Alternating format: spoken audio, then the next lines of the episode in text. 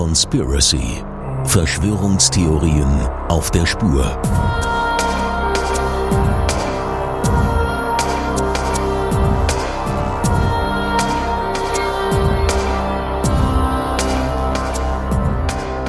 Niemals zuvor in der Geschichte der Menschheit waren wir so gut informiert wie in der globalisierten Welt von heute.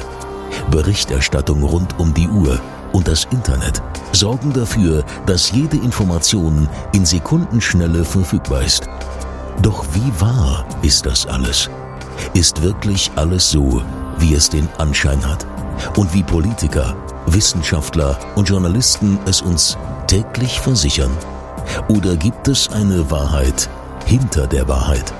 Eine Wahrheit, die man um jeden Preis vor uns verbergen möchte. Heute der Fall Uwe Barschel. 10. Oktober 1987 Flughafen Genf. Der soeben gelandeten Maschine aus Gran Canaria entsteigt ein Mann. Er möchte unerkannt bleiben. Aber die Presse erwartet ihn bereits, bombardiert ihn mit Fragen. Doch er verweigert jede Antwort. Die Fotos, die dabei entstehen, sind die letzten, die ihn lebend zeigen. Einen Tag später ist der Mann tot. Der Mann ist niemand anderes als der ehemalige Ministerpräsident von Schleswig-Holstein, Uwe Barschel. Rückblende. Der amtierende Ministerpräsident von Schleswig-Holstein ist ein Überflieger. Seine Karriere eine einzige Erfolgsgeschichte. Er besitzt zwei Doktortitel. Bereits mit 26 ist er Kreistagsabgeordneter. Bald darauf Hochzeit mit Freier von Bismarck, einer Nachkommin des legendären Reichskanzlers. Bereits mit 35 ist er Finanzminister von Schleswig-Holstein. Drei Jahre später wird er als Nachfolger von Gerhard Stoltenberg Ministerpräsident. Der jüngste in ganz Deutschland. Mit gerade mal 38 Jahren ist der ehrgeizige Politiker am Ziel. Vorerst. Nicht wenige sehen ihn bereits als Hoffnungsträger der CDU, wenn eines Tages Bundeskanzler Kohl nicht mehr im Amt sein wird. Doch im Jahr 1987 steht der Erfolgsgewohnte plötzlich vor einem Problem. Das Problem heißt Björn Engholm und ist sein Herausforderer im Kampf um das Amt des Ministerpräsidenten. SPD-Mann Björn Engholm ist nicht nur smart und so gut aussehend, dass er in einer Umfrage zum schönsten Politiker Deutschlands gekürt wird, auch volkstümliche Sprüche wie Wat muttert Mutt tragen zu seiner Beliebtheit bei. Laut Umfragen liegt er vorne. Seine Wahl zum Ministerpräsidenten scheint nicht mehr aufzuhalten zu sein. Uwe Barschel fürchtet um sein Amt. Doch plötzlich tauchen Gerüchte auf. Engholm soll Beschuldigter in einer Steuerangelegenheit sein. Auch davon, dass er homosexuell sei, ist die Rede. Ein Vorwurf, der in der Bundesrepublik von 1987 politische Karrieren durchaus noch zerstören kann. Die Gerüchte um Engholm zeigen Wirkung. Seine Umfragewerte sinken und die Chancen von Uwe Barschel, die Wahl zu gewinnen, verbessern sich wieder deutlich. Doch kurz vor der Wahl platzt die Bombe. Am 12. September 1987 meldet die Tagesschau Am Vorabend der Landtagswahl in Schleswig-Holstein sind gegen Ministerpräsident Barschel CDU schwere Vorwürfe erhoben worden.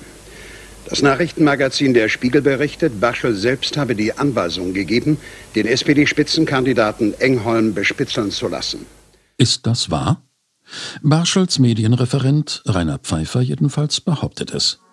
In einer eidesstattlichen Erklärung gibt er zu Protokoll, er sei von Barschel beauftragt worden, Detektive auf Engholm anzusetzen, um dessen Privatleben auszuforschen.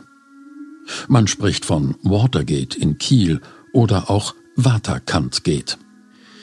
Barschel reagiert umgehend und bezeichnet die Vorwürfe als, so Barschel wörtlich, erstunken und erlogen.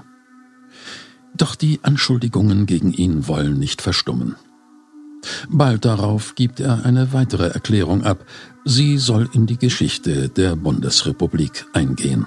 Meine Damen und Herren, ich gebe Ihnen und der gesamten deutschen Öffentlichkeit mein Ehrenwort. Ich wiederhole, ich gebe Ihnen mein Ehrenwort. Ich danke Ihnen.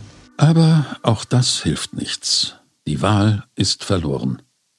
Die CDU lässt ihn fallen. Und nun soll auch noch ein parlamentarischer Ausschuss eingesetzt werden, der die Vorgänge untersuchen soll. Auch Barschel wird sich vor ihm verantworten müssen. Der Druck wird zu groß. Er muss jetzt Abstand gewinnen, fliegt mit seiner Familie in den Urlaub, bloß weit weg von Deutschland. Auf Gran Canaria will er zur Ruhe kommen. Doch die Erholung wird nur kurz. Schon bald erreicht ihn ein Anruf aus der Heimat. Er soll umgehend zurückkehren und vor dem Untersuchungsausschuss aussagen. Barschel erklärt sich bereit dazu. Doch dann bittet er um einige Tage Aufschub. Er will zuvor nach Genf reisen und sich mit einem Mann namens Robert Roloff treffen. Roloff habe, so Barschel, ihn entlastende Informationen. Der Aufschub wird gewährt. Barschel nimmt die nächste Maschine nach Genf. Auf dem Flughafen macht ein Reporter das letzte Foto, das ihn lebend zeigt. Kurz darauf steigt Uwe Barschel im Genfer Nobelhotel Beau Rivage ab. Zimmer 317. Einige Stunden später, um 18.30 Uhr, bringt ein Kellner eine Flasche Wein aufs Zimmer. Mit zwei Gläsern. Kurz darauf führt Barschel ein Telefonat mit seinem Bruder Eike. Er beendet es um 19.18 Uhr mit den Worten, die Transaktion beginnt jetzt. Über das, was danach passiert, gibt es unterschiedliche Auffassungen. Fakt ist, gegen Mittag des folgenden Tages entdeckt Servicepersonal Uwe Barschels Leiche, voll bekleidet in der mit Wasser gefüllten Badewanne liegend. Die Genfer Polizei nimmt die Ermittlungen auf und macht Fehler über Fehler. Die Temperatur des Badewassers wird nicht gemessen. Sie hätte Aufschluss über den Zeitpunkt von Barschels Tod gegeben. Sämtliche Tatortfotos stellen sich als unbrauchbar heraus. Zahlreiche Spuren werden nicht gesichert. Die Verletzung an Uwe Barschels Kopf wird nicht untersucht. Die mangelhafte Einsatzbereitschaft der Genfer Polizei hat einen simplen Grund. Man geht von Selbstmord aus. Andernorts scheint man an dem Fall mehr Interesse zu haben. Über einen Mittelsmann gelangt die Staatssicherheit der DDR in den Besitz der Obduktionsakte und nach gründlicher Auswertung kommen DDR-Toxikologen zu dem Schluss, Uwe Barschel ist ermordet worden. Der ehemalige Stasi-Toxikologe Dr. Walter Katzung erklärt dazu später in einem Fernsehinterview. Die Kollegen wollten nicht einsehen, dass der Abbau der verabreichten oder aufgenommenen Medikamente eindeutig auf Mord hinwies und nicht auf Selbstmord. Barschel habe im Magen und Blut einen Cocktail aus vier Medikamenten gehabt und war beim Einflößen des tödlichen Präparats Cyclobarbital gar nicht mehr handlungsfähig. Sieben Jahre später kommt die Rechtsmedizin Zürich zu demselben Ergebnis. Erst jetzt beginnt man auch in Westdeutschland Ermittlungen wegen Mordes aufzunehmen. Und nun kommt Seltsames an den Tag. Medikamentenpackungen wurden in Barschels Hotelzimmer nicht gefunden, dafür aber eine Whiskyflasche aus der Minibar, in der sich Restbestände eines der Medikamente befanden. Hinzu kommt, die Flasche wurde mit Wasser ausgespült. Aber von wem? Von Barschel? Das ergibt keinen Sinn. War es der ominöse Robert Roloff? Auf dem Boden findet sich ein Knopf von Barschels Hemd. Wurde er vielleicht abgerissen, als man den bewusstlosen Barschel zur Badewanne trug? Auch das Hämatom an Barschels Kopf, so Chefermittler Heinrich Wille, könnte auf diese Weise entstanden sein. Es ist zu schwach, um von einem Kampf herzurühren, aber zu einem Anstoßen am Türrahmen des Badezimmers würde es gut passen. Auf einem von Barschels Schuhen befindet sich eine mysteriöse Chemikalie, Dimethylsulfoxid. Dazu Chefermittler Wille. Es hat die Wirkung, andere Dinge durch die Haut durchtreten zu lassen. Und äh, ist auch nicht ganz ohne dieses Mittel. Es wird also empfohlen, dafür Schutzhandschuhe zu tragen und man muss damit schon umgehen können. Doch auch wenn viel für Mord spricht, ein handfester Beweis fehlt. Und 1998 werden die Ermittlungen eingestellt. Nicht zuletzt auch, weil der Bundesnachrichtendienst BND jede Zusammenarbeit mit den Ermittlern hartnäckig verweigert. Als der ehemalige BND-Agent Norbert Jurecko daraufhin auf eigene Faust ermittelt und ihm geheime Unterlagen vom russischen Geheimdienst zugespielt werden, wird seine ganze Akte von der deutschen Staatsanwaltschaft beschlagnahmt. Der Vorwurf des Geheimnisverrats steht im Raum. Durch anonyme Anrufe versucht man ihn einzuschüchtern. Ähnlich ergeht es dem ehemaligen Stasi-Toxikologen Dr. Jürgen Katzung. Soll jeder zum Schweigen gebracht werden, der die Mordthese vertritt? 2011. Neue wissenschaftliche Methoden erlauben die Untersuchung eines Haars, das man an Barschels Kleidung gefunden hat und das nachweisbar nicht ihm gehörte. Doch die in der Asservatenkammer aufbewahrte Tüte, in der sich das Haar befinden soll, erweist sich als leer. Erneut verläuft eine Spur im Sande.